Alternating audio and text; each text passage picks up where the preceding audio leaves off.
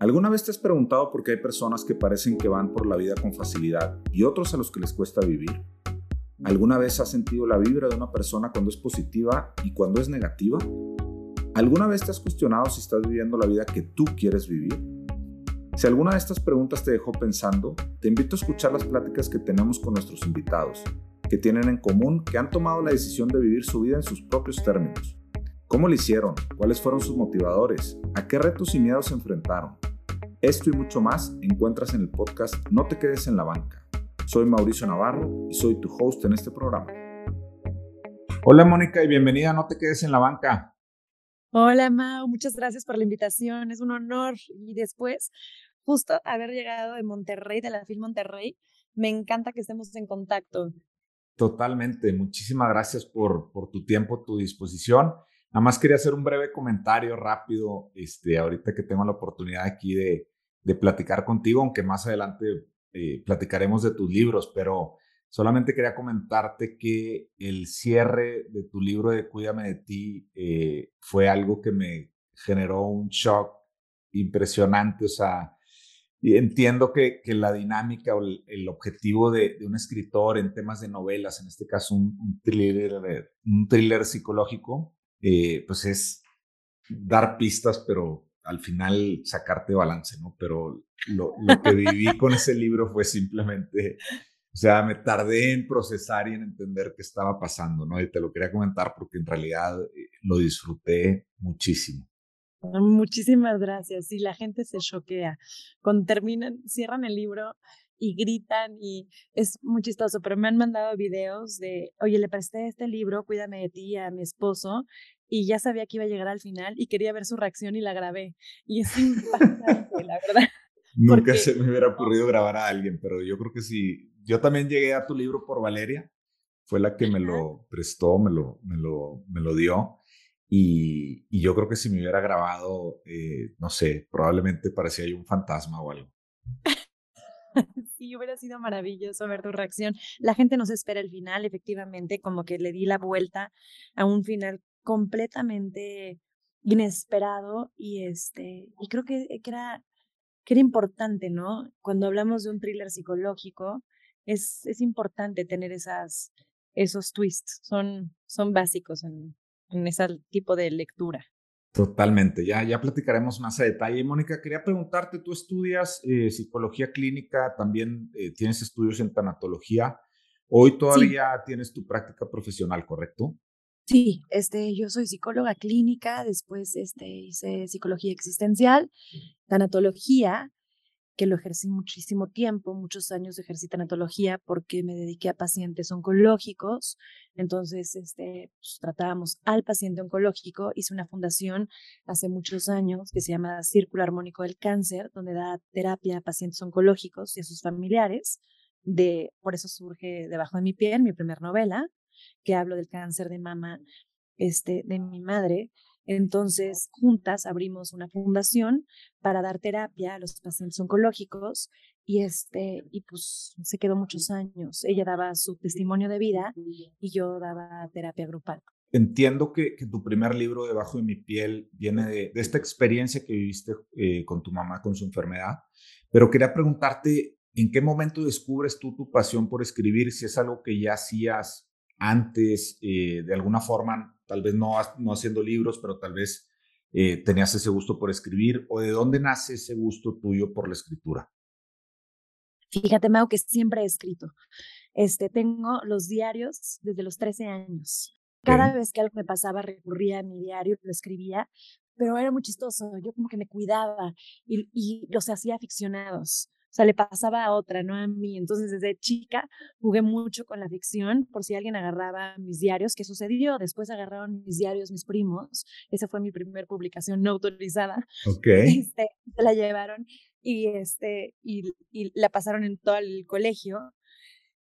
Que, que finalmente no me podía yo detener, porque en, en, en mis diarios pues encontraba este momento donde era un puente conmigo. Yo me conecto cuando escribo. Yo yo jamás pensé que iba a publicar algún día algo. Eh, siento una necesidad enorme por escribir, por, por plasmarlo, por sacarlo de mi sistema y eso es para mí muy terapéutico. Y cuando yo hice debajo de mi piel, era para mí, para mis hijos, para que el día de mañana mis hijos tuvieran la historia de su abu contada desde mí. Si la vida me da me daba chance de que yo se las pudiera contar, sería maravilloso, pero como la muerte se presentó y como la muerte se presenta y muchas veces no sabemos cuándo se presenta, entonces yo tenía una necesidad urgente por contar la historia de quién había sido su abu, quién, cómo había vivido ese cáncer, cómo lo pasó, cómo lo sufrió y cómo lo combatió, ¿no? Y lo que el cáncer hizo en nuestras vidas. Entonces, para mí era urgente escribirles algo a ellos. Y conforme fue pasando el tiempo, me decían, es que tú no te lo puedes quedar nada más para ellos, esto lo, tienes que compartir. Y, ahí fue donde dije, ok, o sea, me voy a abrir, va a ser, me hace vulnerable abrir un dolor tan fuerte de mi vida al público, pero lo voy a abrir. Y y pues la verdad es que no me arrepiento ni mínimamente de haberlo hecho porque debajo de mi piel ha ayudado a muchísimas personas a conectarse, encontrarse con la enfermedad y poder salir adelante en unos momentos tan terroríficos como es una enfermedad, eh, como el cáncer. Entonces tú escribes eh, la historia de, de tu mamá o, esa experiencia con la enfermedad para ti, para tus hijos, para tu familia y de ahí Después viene la idea de, hacer el libro porque compartes estos escritos con tu círculo cercano. Porque yo lo comparto con Clemente, con mi esposo, y lo empiezo a compartir con la gente y me empieza a decir, ¿pero por qué te lo quieres quedar? O sea, no puede ser así de egoísta. Y yo decía, no, pues no es egoísta, pero no es egoísmo, o sea, ¿quién, ¿quién le va a importar lo que yo viví, no? O sea, como, o sea, este proceso es muy, muy familiar, muy, muy muy una historia para Alejandro y para Moni, para mis hijos, para que cuando crezcan, eran chiquitos y para cuando crezcan ellos lo puedan leer. Y me dice, pero es que esto le puede ayudar a muchísima gente. O sea, esto, esto, o sea, hay muchísima gente que ha pasado tu situación y que los puede acompañar. Entonces, ahí este, mi esposo me decía, públicalo, vas. Ya, lo, pues, lo estuve pensando. Y dije, ok, después con unos amigos me dijeron, lo tienes que publicar, Mónica, lo tienes que publicar. Este, dije, ok, después se me congelaron los dedos, como que no, pude, no podía escribir, porque para mí escribir era tener un encuentro con mi mamá. O sea, yo, yo fui muy celosa con debajo de mi piel, porque ahí estaba ella esperándome. Ahí estaba un café con ella y no me sentía sola. Entonces yo no podía llegar al final del libro, porque llegar al final del libro era tocar su muerte y era despedirme de eso. Hasta que un amigo este, que lo mencionan debajo de mi piel, este, Angelino, me dijo, tú no quieres terminar ese libro porque, o sea, te vas a seguir toda tu vida con ese libro hasta que no decidas ponerle un alto y hacer una pausa y darle un adiós. Entonces, volver, o sea, escribir es volver a vivirlo. Entonces volví otra vez a vivir su muerte, el duelo, el dolor, y fue catártico, fue completamente catártico debajo de mi piel. También atrás de la novela hay una guía oncológica para los pacientes que acompañan a los familiares, porque cuando alguien tiene cáncer, toda la familia enferma y hay alguien que se hace responsable. Y yo le hablo a ese alguien, es una guía de apoyo para el familiar del paciente oncológico. Y te dice lo que los doctores no nos dicen, qué esperar, qué no esperar, qué está pasando, cómo enfrentar ciertas cosas y los efectos secundarios de las quimioterapias. Esa guía se publicó mucho antes, fue, fue mi primera publicación formal en Argentina y se da hoy gratuitamente a cada paciente oncológico. Le dan esa guía de apoyo que la saqué junto, junto, con la doctora Susana Stinoelli y en México no lo pudimos hacer por mil complicaciones, por la burocracia, porque está de más explicarte por qué no lo pude hacer en mi país y, está atrás de mi guía. Justamente, o sea, está, la guía está atrás de la novela y ya, o sea, la publiqué y, le ha ido muy bien. La verdad es que salió desde el 2013 y sigue reimprimiéndose y sigue estando muy vivo, muy vivo y eso a mí me hace muy feliz porque, porque cada vez que alguien me escribe o cada vez que tengo un taller o un book club debajo de mi piel, pues siento que la tengo conmigo, ¿no? O sea... Y Mónica, ¿pudiste hacer un cierre en, en ese miedo que tenías eh, de llegar a ese punto donde revives eh, la muerte de tu mamá, ¿pudiste hacer ese cierre que tal vez no querías hacer al momento de empezar a escribir? Sí, sí lo pude hacer. Fue muy doloroso, muy doloroso. De hecho, yo me acuerdo que me llevó alguien al, departamento que rentábamos en ese entonces, donde mi mamá había muerto, y ahí escribí. Y yo no había regresado, o sea, yo no. Entonces, regresar, regresé con la computadora y fue impactante, ¿no? Llegar al edificio y estar en ese edificio y volver a, pues, a, a tener los mismos ruidos, los mismos olores. Ahí me senté y yo pensé que me había sentado un ratito, pero me senté siete horas, Mao. No me había dado cuenta. Y me levanté cuando la, cuando la pila de la, o sea, de la laptop, así, o sea, ya, se apagó la computadora y dije, ¿qué pasó? Me quedé sin pila. Entonces volteé y me lleva siete horas escribiendo. Siete horas. Entonces fue completamente catártico. O sea, me reí, lloré. O sea, tuve una, tuve una, una catarsis fuertísima en el último capítulo, pero ahí lo cerré. Logré poner, llegar al fin. Lo, no lo quise que nadie lo editara, no quise que nadie lo moviera, porque era lo que salía. O sea, era lo que salía. De hecho, tengo un prólogo del doctor Juan Ramón de la Fuente, que el prólogo me lo hace el doctor de la Fuente, no por haber sido rector este, del UNAM, ni, ni los puestos que, que públicos y políticos que tuvo, sino porque él tuvo una esposa, Mónica, que muere de cáncer. Entonces yo necesitaba que hablara el hombre que había perdido a la mamá de sus hijos y a su compañera de vida. Y me hizo un prólogo muy bonito, muy lindo, muy, muy humano. ¿Cómo es esa experiencia de regresar a ese lugar donde viviste con tu mamá? Eh, después de un tiempo, estar ahí, esa conexión, eh, supongo que, que, que, es un sentimiento tal cual de, ver ahí a la persona contigo, ¿no? En esa conexión emocional energética. Es, sí, sí, hay algo muy raro, o sea, como que uno no puede entender que las cosas sigan igual, ¿no? O sea, está, que las cosas sigan marchando igual, todo esté ahí y ella no está. Eso es como que nos afirma más la ausencia. La presencia de las cosas afirman la ausencia de las personas. Entonces, regresar ahí donde estaba y no verla es, es fuertísimo, es fuertísimo. Yo entiendo ahora el duelo de, de, pues, de las madres que no quieren mover nada, o sea, y, que nosotros, no, nos, o sea, los psicólogos nos atrevemos a decir, bueno, después de tantas lágrimas o tanto, y es patológico, no, cada quien tiene dolores diferentes y, y, formas distintas de, de, enfrentarse a la finitud, a la muerte, y que no, no deben de ser cuestionables, ¿sabes? No deben de ser cuestionables. Cada uno debería de tener su propio tiempo a su duelo. Y Mónica, ¿enfrentaste algún miedo eh, al momento de decidir empezar a escribir esta, este libro y al momento de, de, que se hace público, o sea, de que lo ves por primera vez en, en, en algunas librerías? ¿Tuviste algún, algún miedo eh, que lograste de alguna forma vencer?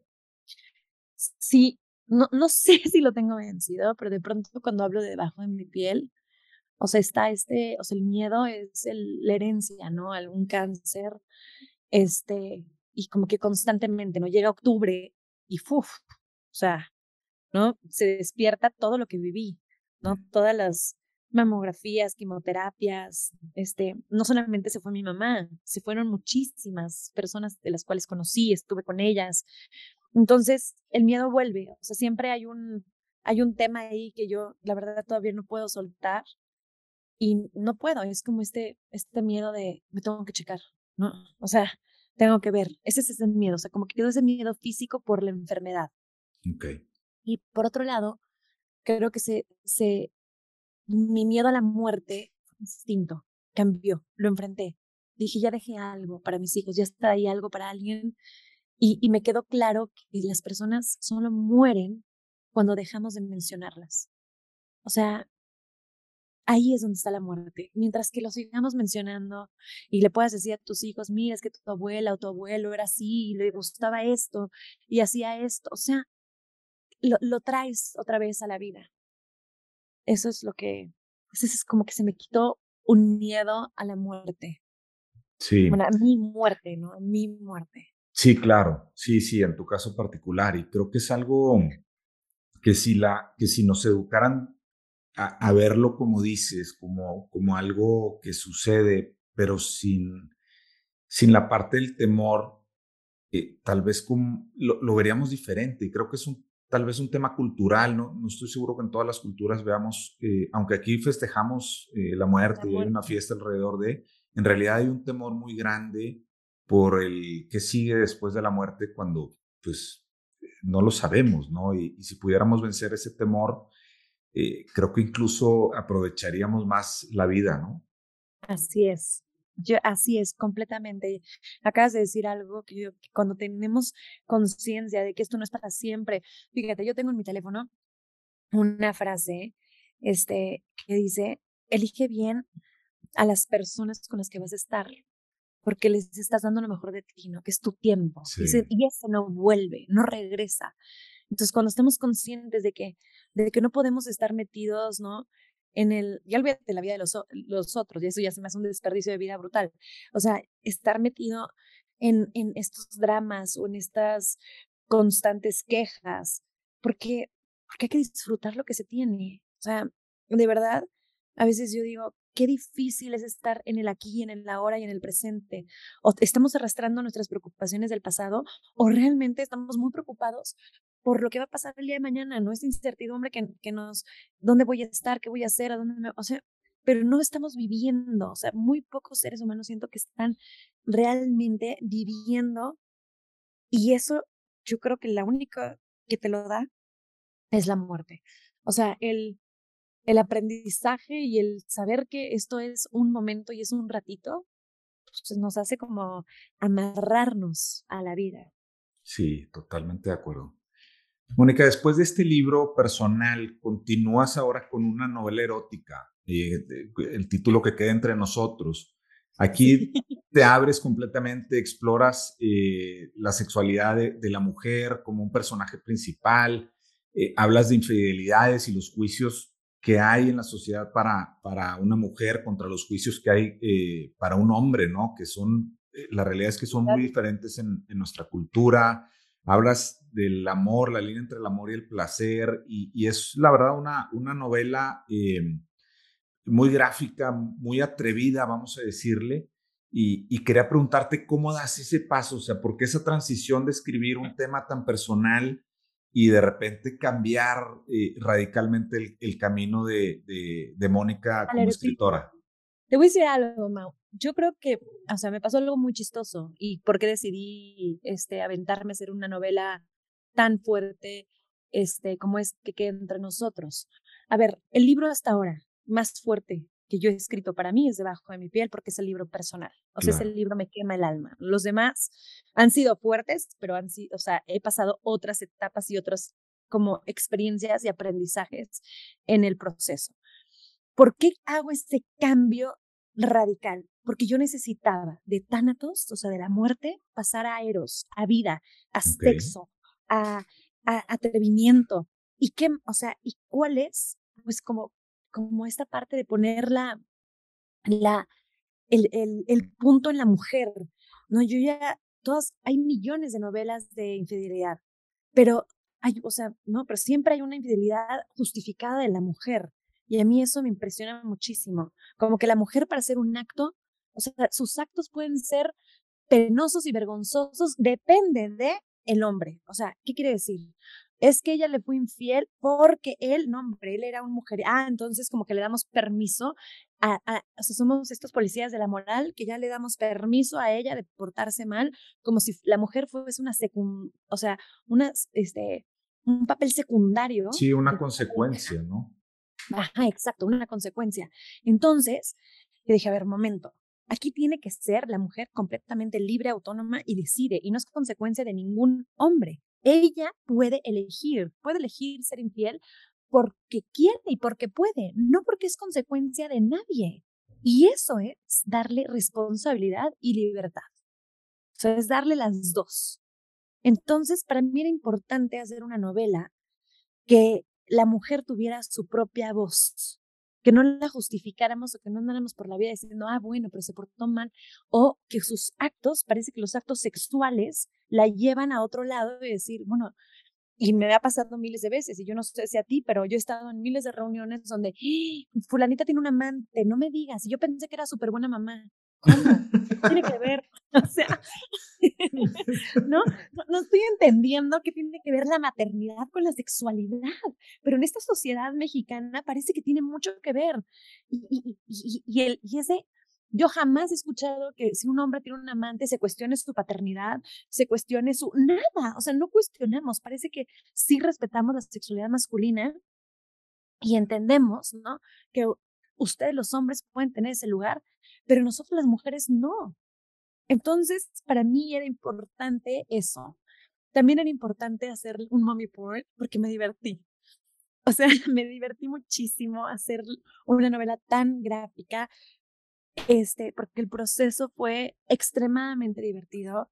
Lo gocé, lo disfruté y yo necesitaba escribir algo que me llevara a otro lado. O sea, ya había escrito una novela que me había hecho, pues ahora sí que sacar cosas muy fuertes en mí. Entonces, eh, eh, escribir que quede entre nosotros también fue muy liberador, porque fue muy divertido. O sea, fue disfrutarla, fue gozar, fue eh, hacer una novela atrevida, este, gocé el proceso, no sabía quién iba a choquear más, nunca me imaginé este, la respuesta tan fuerte que iba a tener, o sea, me imaginé que iba a choquear, pero no ese punto, y yo estaba impresionada también de Fifty Shades of Grey, porque la verdad es que yo cuando la leí dije, no puede ser, o sea, no se me hace una novela que, que tenga este impacto, o sea, ¿qué nos sucede?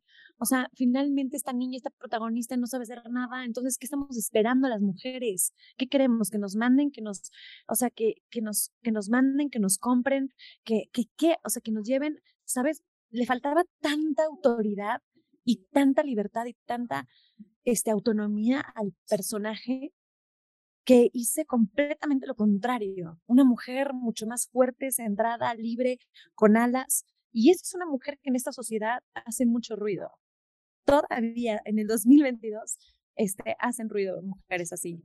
Totalmente. ¿Y cómo es ese proceso de crear personajes? ¿Cómo, cómo como escritora te imaginas esos personajes? Porque aparte, no nada más creas ese personaje de fuerza, de, toma de decisiones, de explorar su sexualidad, sino que lo enfrentas a un personaje eh, que es muy típico en, en, las novelas, ¿no? De el hombre que sí es infiel, y que sí toma decisiones, que hace lo que quiera. Entonces hay un enfrentamiento ahí de, de egos, de poderes en, en, todos los sentidos, ¿no? ¿Cómo, ¿Cómo inventas esos personajes? A los acompañantes, los hermanos, la mamá, o sea, es... Fíjate, yo a Victoria, o sea, físicamente la vi un día, yo fui a, estábamos en Harvard, este, mi esposo estaba este, dando una, es este cirujano, y estaban dando unas pláticas, y yo estaba en Harvard caminando y vi una chava pelirroja y dije, yo tengo que hacer, o sea, me, me, me fascinó, le tomé una foto y dije, tengo que hacer un personaje así. O sea, ella podría ser la protagonista de una, o sea, de una, de una novela. O sea, la, la veo perfecta. Entonces me la imaginé, me la imaginé tal cual. Este, y como que la vi, o sea, la vi y ahí empecé a, o sea, dije, a ver, y ahí empiezas a jugar con la imaginación. O sea, es una mujer que está aquí, o sea, evidentemente no era mexicana, pero pero pues bueno, yo la hice mexicana. Este, es una mujer que está aquí, que está estudiando, que está en Harvard, o sea, tiene que partir de una mujer que ha, ¿no? ha luchado por lo que quiere, ha estudiado, ha sido libre, se ha enfrentado. Entonces ahí empiezas a crear el, el personaje. A mí lo que me gusta mucho es hacer historias clínicas. Bueno, a eso me dedico. Entonces empiezo, yo siento que les hago historias clínicas a mis personajes. Entonces, ¿de, dónde viene? ¿Cómo es? Tiene, tiene una familia. Entonces, esta familia tiene, que, tiene unos hermanos que la tienen que juzgar, ¿no? Uno la tiene que acompañar, el otro no. O sea, como que los gemelos, los gemelos idénticos siempre tienen diferente forma de estar en el mundo. Sí. Entonces, o sea, no, no, o sea, no piensan igual y no sienten igual, por lo general son idénticos, pero se contraponen, o sea, sus fuerzas y su carácter se contraponen. Entonces, para mí era importante que, que ella tuviese hermanos idénticos que, que la amaran, pero desde su amor fueran completamente distintos, ¿no? Uno macho, uno que entiende, el otro. Y ahí está la, la, la, la, la visión social de la sociedad, ¿no? Hay, hay gente que la apoya, hay gente que, que, que la critica, Y eso era importante, porque son las diferentes miradas morales que tenemos como sociedad. Incluso el apoyo, el apoyo de la mamá, ¿no? Este, te, apoyo, pero, pero cuídate y no seas tan burra, ¿no? Reza en silencio, mijita. O sea, claro, esas cosas, reza en silencio, mijita. Eso es precioso, o sea, es porque ahí habla de la incondicionalidad materna, ¿no? De, de si vas a hacer las cosas, hazlas bien, o sea, y si vas a rezar, reza en silencio, y si vas a pedir, ¿no? ¿Cuántas cosas no pedimos hoy en, en México, ¿no? A la Virgencita. O sea, yo cada vez que puedo le tomo fotos en todos lados a las vírgenes, porque, porque pues me remonta a mi novela. O sea, que es un México que tenemos ¿no? O sea, ah, a los, es más, los futbolistas, ¿no? O sea, se persinan la virgencita antes de meter un gol. Bueno, ¿por qué ella no se iba a persinar antes de ir a ver al amante? O sea, es, se me hace, la verdad, no sé, creo que lo, lo gocé, tenía que tener partes atrevidas, que son esas, más que las sexuales, Mau, creo que la parte más atrevida en mi novela que queda entre nosotros fue hacer cómplice a la Virgen. Sí, a la Virgen y, a la mamá también. Así es. Porque la mamá de alguna forma, digo, la, Virgen como mamá de, de, México, ¿verdad? Pero su propia madre, este, en, en, algún momento, yo por lo menos siento que hasta la asesora, ¿no? De, claro, claro. de por dónde irte. Sí, ¿no? sí. Que no te vayan a cachar, que no se vayan a dar cuenta. Este, Sí, o sea, no arriesgues una cosa por, por algo pasajero, este, Pero lo, permanente. fíjate, Mau, que eso hacen mucho los mexicanos. Y yo tengo muchos ejemplos, muchos, y muy cercanos, muy cercanos, ¿sabes? Está el tío que ve a su hija inmaculada, intocable, virgen, preciosa, bien casada, o sea, no, no, no se, ni siquiera se cuestiona. Pero al hijo si le dice, bueno, mijo, pues no se enamore, usted haga lo que quiera, pero no se enamore, se enfóquese. Claro. claro. Ah, o sea, pero, y eso es algo que yo quería marcar. Que yo quería marcar porque somos bien hipócritas esta sociedad mexicana en los valores de nuestras familias. No somos parejos, o sea, tenemos, dividimos, o sea, y educamos dependiendo al género de una forma muy, muy aislada. O sea, entonces yo te digo, en la misma familia en este caso, muy cercano, en la misma familia, siendo el padre con la misma educación hacia los hijos, se comporta completamente diferente con la hija y muy distinto con el hijo. Sí. Muy distinto.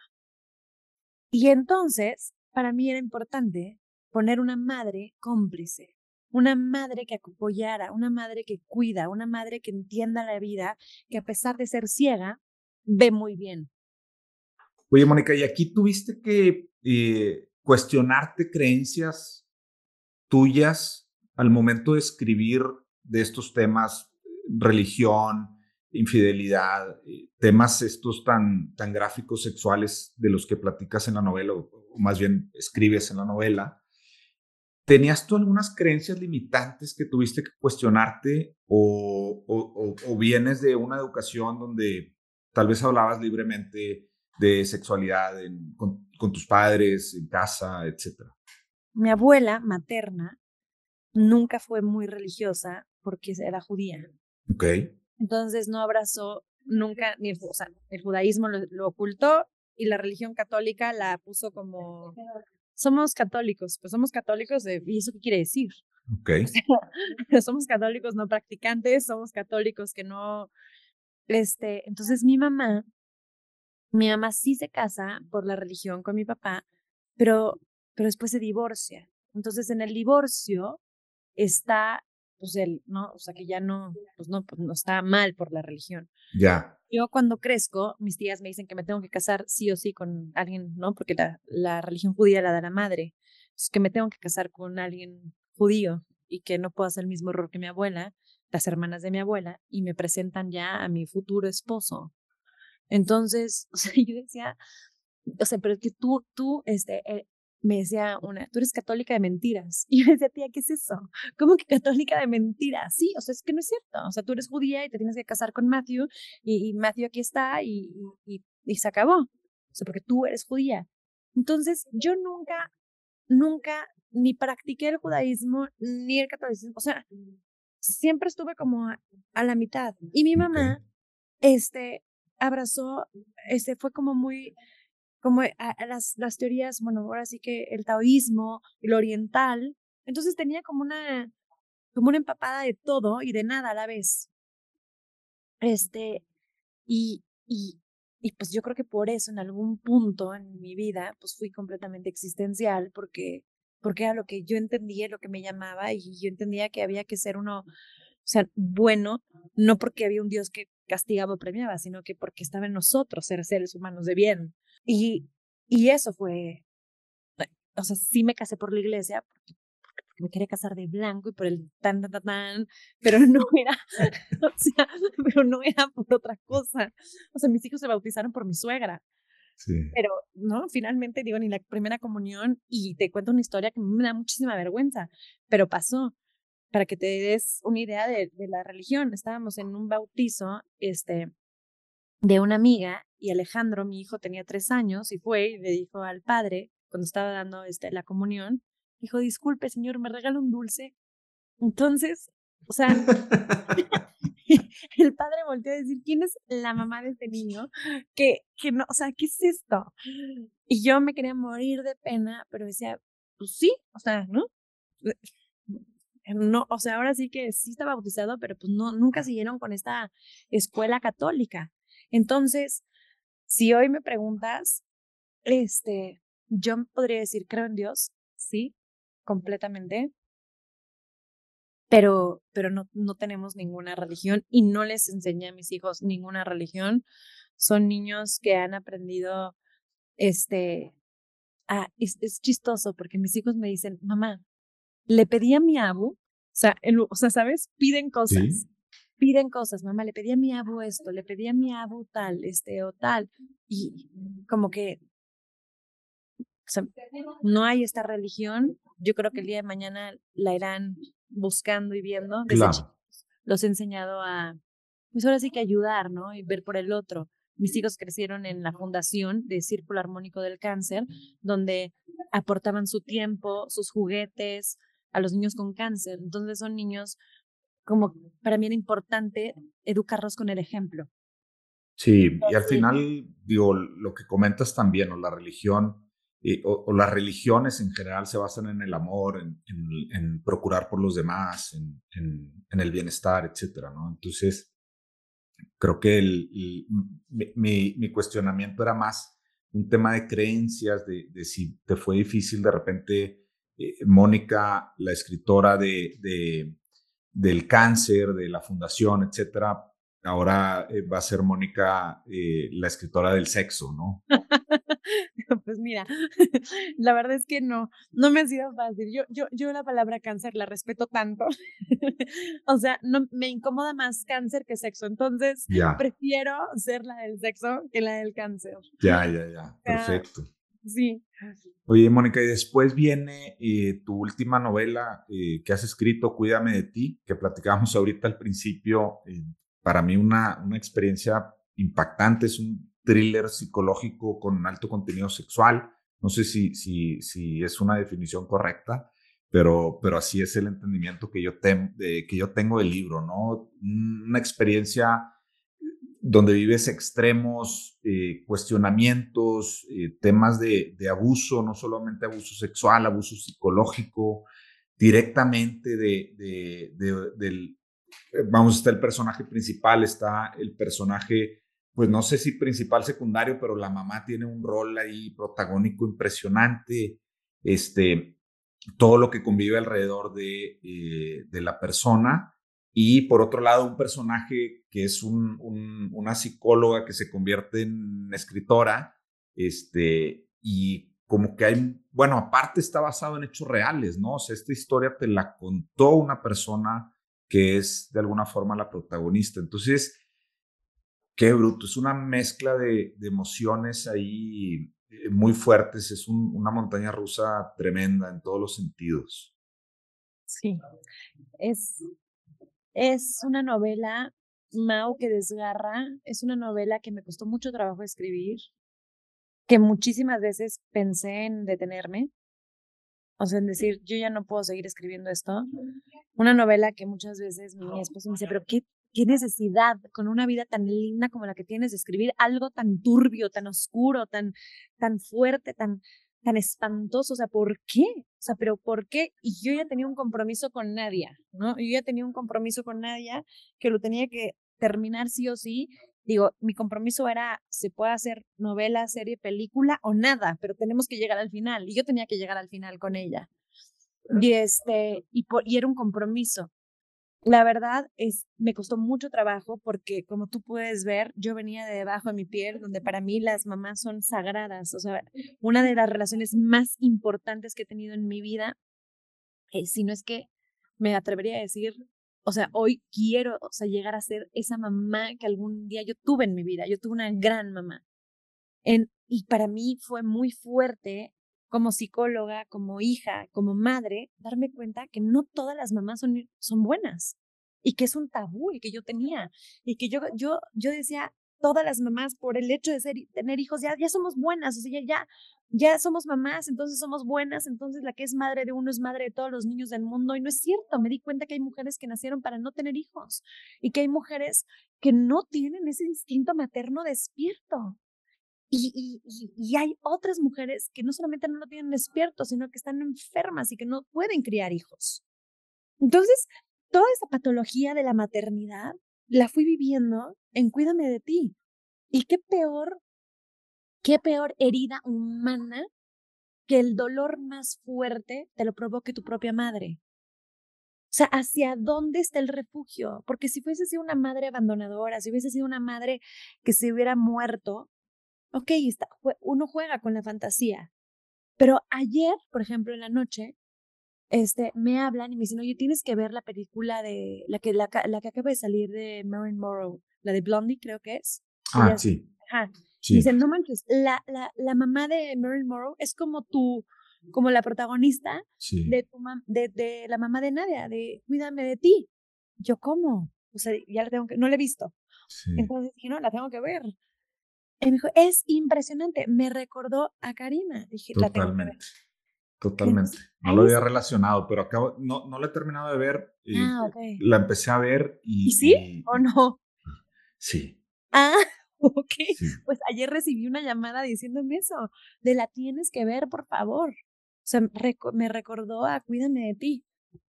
Entonces, ver eso es fuertísimo, porque poner, como dices tú, Fíjate, Mao, es tan fuerte, pero tan fuerte la patología que la sexualidad que tú acabas de mencionar queda en segundo plano. O sea, no está catalogada como una novela erótica, sino como un thriller psicológico, porque no, o sea, rompe, es tan fuerte lo que está sucediendo, o sea, en la historia, que el erotismo pasa a un segundo plano. Sí estamos en segundo plano en ese erotismo. Es la historia, es la, es la patología, es la perversidad, es, lo, es el sufrimiento, es el daño, todo lo que se está viviendo de esta madre, que lo demás lo... Y es la sexualidad por la cual, o sea, la, ella entra, o sea, Karim, Nadia entra a esa sexualidad, ¿no? A causa de su madre, pero también es esa sexualidad la que la salva. O sea, es que fíjate qué, qué fuerte, ¿no? Sí. O sea, este, este amante incondicional, esta persona que estuvo siempre, que, que la metió en mundos donde ella, o sea, pues, inimaginables, pero, pero la amó. Y fíjate que en todos los book clubs se da una discusión enorme, ¿no? Están las señoras y claro que no la amó, por supuesto, porque alguien que te ama no te comparte, alguien que te ama no. Y hay otras que, que dicen que, ¿no? Y se pelean las que dicen, por supuesto que el amor, porque el amor es acompañar al otro y respetar al otro en todo lo que haga. Ahora, yo, yo no, no, no, no lo veo como, bien comentas, como una novela erótica, porque me parece que la sexualidad, el componente de la sexualidad en esta novela, viene más de la necesidad de los otros que del personaje. O sea, no pareciera que es una complicidad de placer, sino que es una complicidad de, del acto por el acto, ¿no? Entonces, tanto, tanto la madre como, como la primera pareja, como el amante permanente, este, siempre hay un componente de el placer del otro por encima de mi propio placer o, mi, mis sentimientos, el, el, erotismo, el, el, amor, etcétera. O sea, por eso yo más, como bien comentas, hablaba de un thriller psicológico sexual, porque tiene un alto contenido sexual. Así es. Pero con, un, con muchos componentes alrededor de... Con, eh, sí, totalmente. O sea, con, tiene tantos componentes que de pronto, o sea, la sexualidad dices, uff, se te olvidó, ¿no? se, te, se te olvida, ¿no? Sí, sí, totalmente. Vas brincando de repente de, en capítulos y, y, entras y sales, entras y sales y, y todo en, diferentes momentos, muchos sentimientos, muchos estados de shock eh, por diferentes circunstancias. ¿Cómo fue para ti esas pláticas con, con Nadia? O sea, ahorita comentabas que fue difícil escribir el libro. Eh, vamos, en el libro uno se imagina lo que está viviendo, pero tú lo escuchabas en primera persona. Pues fue como lo vivió Sofía, ¿sabes? Este, a mí me da mucha risa que a ver me piden la firma, o sea, en la fil de Guadalajara llegaron y me dicen, Sofía, ¿me puedes firmar, por favor? yo soy Mónica. Pero bueno, o sea, la gente de pronto se les olvidó, ¿sabes? Entonces, lo, lo viví mucho, ¿no? O sea, Sofía era la que se desahogaba. Entonces, Sofía me ayudó a, a, a, a bajarle la tensión a la narrativa. O sea, yo podía, o sea, tanto, o sea, yo creo que cuando el lector, no sé si te pasó, Mau, pero cuando entras a la vida de Sofía, como que también descansas un poco, o sea, baja, ¿no? Aterriza y luego vuelves otra vez si quieres a subir la tensión. Pero, pero pues como me decía mi editor, ¿no? El ritmo, ¿no? O sea, el corazón va a tope con la vida de nadie y de pronto necesitamos como bajar esa tensión. Porque estar todo el tiempo arriba, arriba, arriba, arriba, pues lo sueltas. O sea, lo sueltas. Ojo, hay personas que me han dicho, híjole, lo solté. Ya no me atreví. Porque me movió. Este, ¿cómo fue para mí? Fue fuertísimo. O sea, fue, fue cuestionarme porque mi hija Moni cuando yo lo estaba escribiendo en ese entonces tenía 15, hoy Moni tiene 18 y estaba en este cambio de adolescencia y por ejemplo, algo que me pasó es que nunca más volví a entrar a su cuarto sin tocar la puerta. Okay. Jamás. O sea, dije, o sea, tengo, o sea, no soy su mamá y eso no me da el derecho de abrir la puerta así de, o sea, puedo pasar y Moni era de, ay, qué rara, ¿no? Porque toca, sí, ma. Y yo no, o sea, dime y, era preguntarle hasta dónde puedo llegar, hasta dónde no, porque muchas veces por ser papás creemos que tenemos la autoridad de seguirnos. Sí. Y no, o sea. Sí, hay privacidad en cada persona. Privacidad. Y respetar esa privacidad. Este, ¿dónde la estoy regando? ¿Dónde me estoy equivocando? ¿Dónde? Pues es un cuestionamiento a, a mi maternidad brutal. Y este, y por el otro lado, fue muy fuerte porque me di cuenta que habían muchas mamás como Nadia. Yo cuando presenté este libro, mi consultorio, o sea, mi clínica se llenó de personas así. Wow.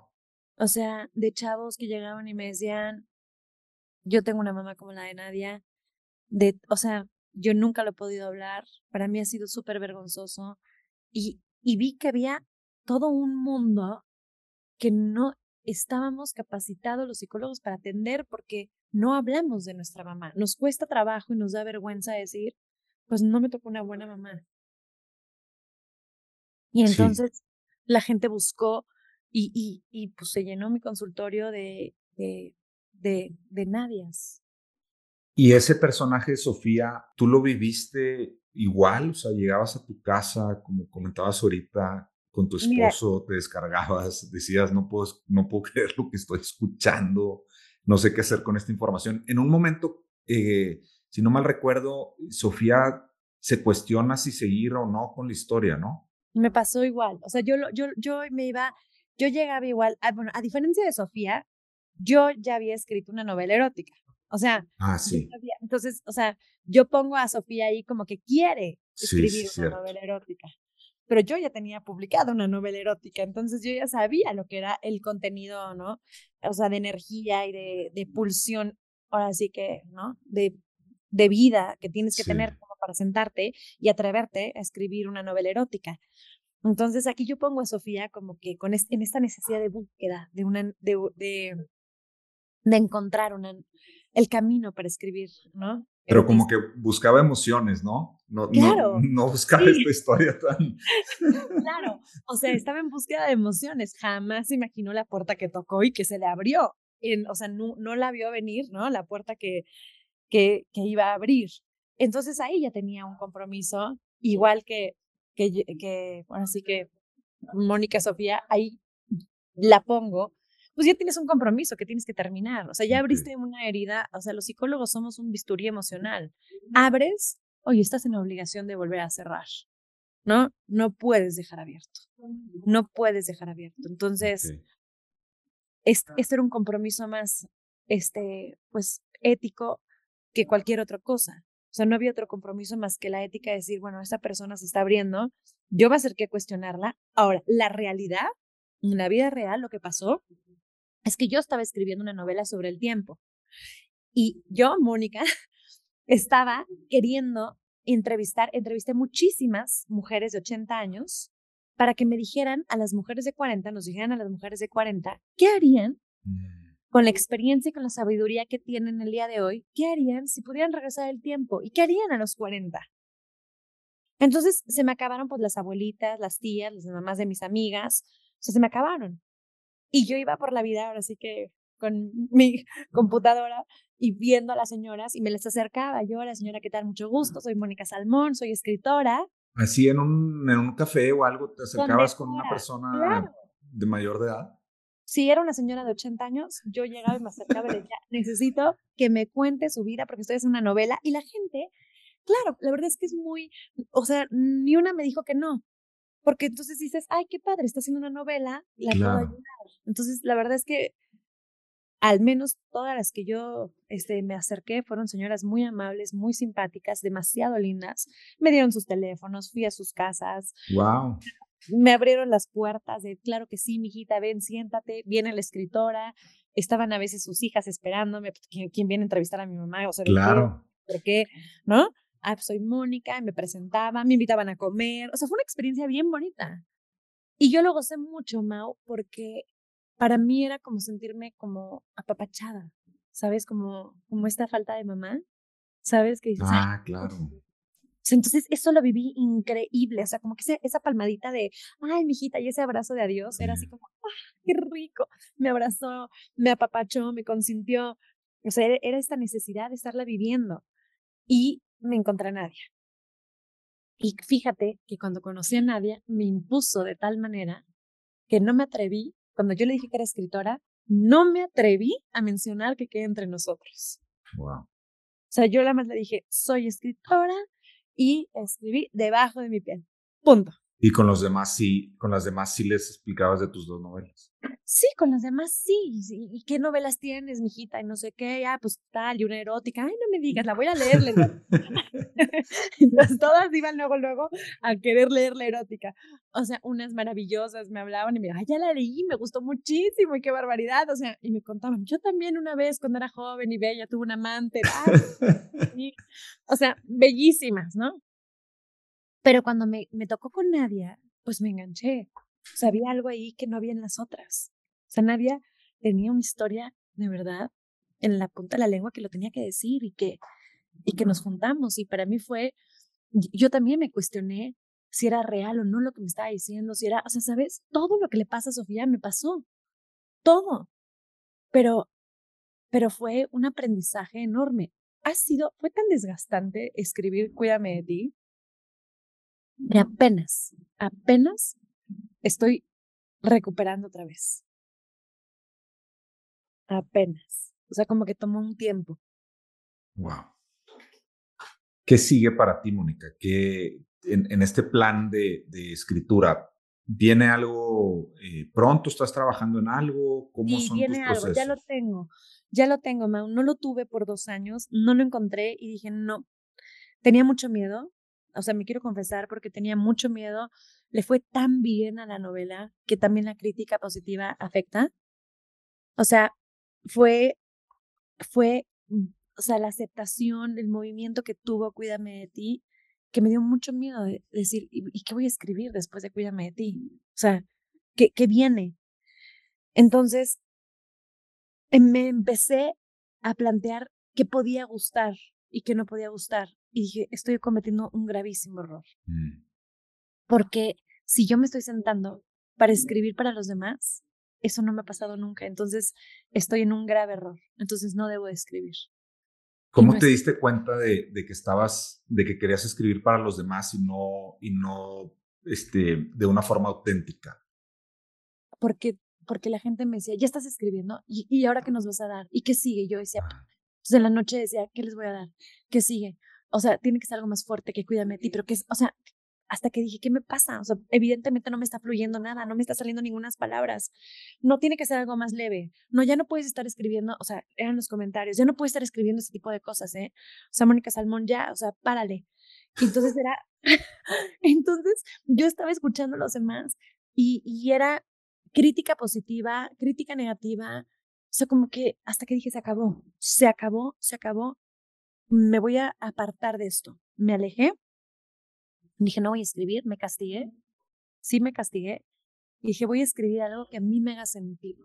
Voy a empezar, voy a partir desde lo mismo de que siempre he hecho, que es para mí. O sea, si no, ¿sabes? Sí. Y, o sea, ya después será para los demás, pero tengo que empezar para mí. ¿Y qué fue lo que me mueve? Entonces, aventé un, en Instagram, me acuerdo a alguien de, cuéntenme sus historias de desamor. O sea, porque yo quería historias que fueran reales. O sea, como que sí me gusta la ficción, pero, pero ya lo real me. O sea, tenemos tantas historias en nuestra vida real, supera la ficción, que para qué, ¿no? Hacer ficción. Entonces me pasaron unas historias de desamor y tenía 13 historias de desamor. Las iba a escribir, dije, no, se va a perder.